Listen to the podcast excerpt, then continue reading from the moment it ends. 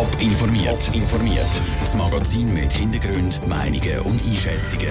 Jetzt auf Radio Top. Warum der Überfall auf eine Hanfanlage im St. Galler Rindl aus dem Ruder gelaufen ist und warum die prominenten Gäste vom WEF nicht nur zu Davos mit Spannung erwartet werden, das sind zwei von den Themen im Top informiert. Im Studio ist Nina Frauenfelder. Es ist ein Monsterprozess, wo die Richter am Kreisgericht Rindl seit heute beschäftigen. Sechs Männer müssen sich für einen bewaffneten Überfall auf eine Hampfanlage zu Altstädten verantworten. Alle haben heute Tat zugegeben in ihren Befragungen. Vor allem der Schütz bereut, dass er mit einer geladenen Waffe auf zwei Bewacher von der Anlage geschossen hat. So weit hätte es nie dürfen kommen. Michel Porsche, du hast für uns den Prozessauftakt mitverfolgt. Wieso hat der Mann denn überhaupt eine geladene Waffe dabei gehabt? Alle beteiligten Täter sind davon ausgegangen, dass die Waffe nur mit Gummischrot geladen war. Laut dem Waffenträger sind die Waffe nur zur Abstreckung mitgenommen worden. Er hat die Waffe kurz vor der Tat geladen. Dabei hat er laut eigener Aussage die Munition verwechselt. Beim Laden der Waffe sei es dunkel und die Farben der Munition seien fast gleich. Eigentlich sei vorher noch ein Testschuss auf einen Mittäter geplant gewesen, zu dem sei es dann schlussendlich aber nicht gekommen. Anstatt mit Gummischrot hat er dann mit Jagdmunition auf die beiden Opfer geschossen. Die Männer sind ja dann in die Hanfanlage rein. Ist es denn dort drin zu einem Streit gekommen oder was ist denn dort weiter passiert? Um einen unerwarteten Angriff der Bewacher zu verhindern, hat dann der Schütz im dunklen Räumchen auf die beiden Bewacher geschossen. Laut den Täter sei es dunkel im Raum und es hätte Tränengas in der Luft gehabt. Nach den Schüssen sind die beiden Opfer gefesselt worden. Zu dem Zeitpunkt hat man noch nicht gesehen, wie schlimm die Verletzungen sind. Das vor allem wegen dem Tränengas. Später hat man die schlimmen Verletzungen bemerkt und die Täter sind geflüchtet. Dabei haben sie noch den Notruf alarmiert.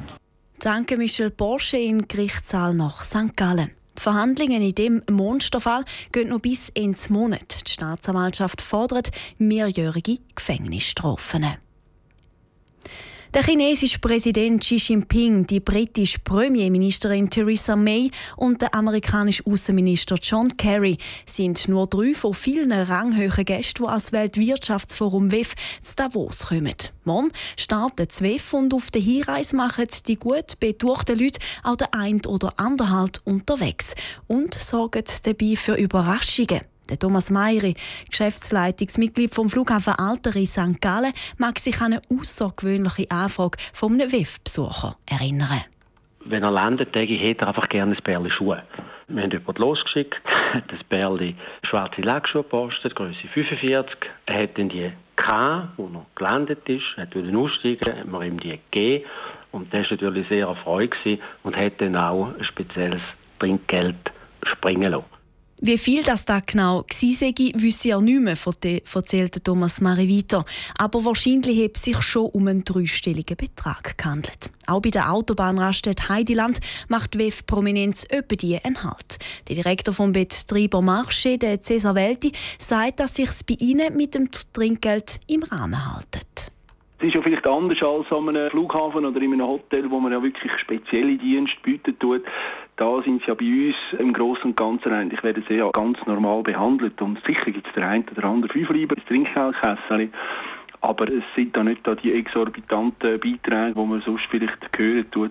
Die Besuche laufen auch immer sehr diskret ab, meinte Cesar Welti. Die WEF-Gäste sind meistens zufrieden, wenn sie einen frisch pressten Orangensaft oder einen Coffee to go haben können, damit sie gerade wieder ins Auto hüpfen können. Bis an dem Freitag dürfte es so sicher wieder die ein oder andere überraschende Begegnung geben. Das WEF geht nämlich bis ins Woche.